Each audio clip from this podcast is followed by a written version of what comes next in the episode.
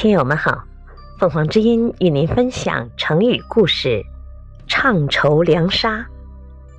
解释：把沙当作米，粮食高呼数字，比喻安定军心，制造假象来迷惑敌人。南朝宋文帝元嘉七年（公元四百三十年）十一月，谭道济被授予都征讨诸军事，奉命率众伐北魏。第二年一月，道济等自清水复救华台，北魏将领叔孙建、长孙道生率众截击。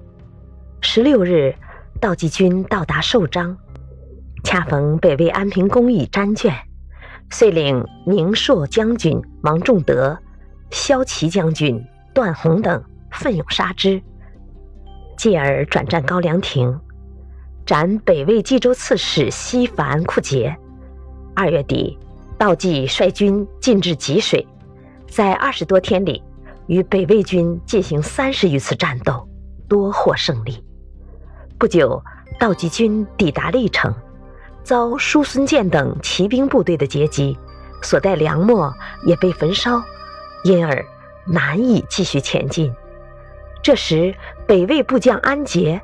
司马楚之等乘机专攻华台，华台守将朱修之坚守数月，终因供应不济，困顿不堪，华台为北魏所占，修之被俘。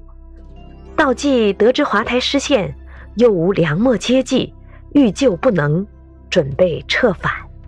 此时，道济部下有投降北魏的士兵。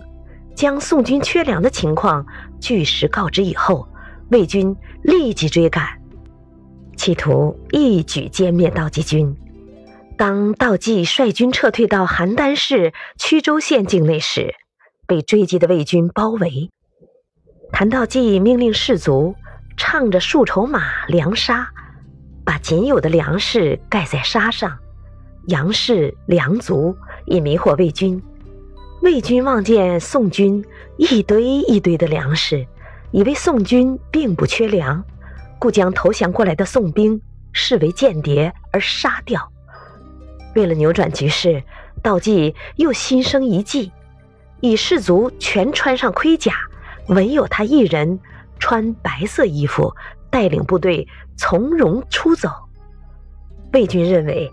道济及其部队在被包围的情况下，如此不慌不忙地撤走，一定预设有伏兵，故不敢近前拒歼。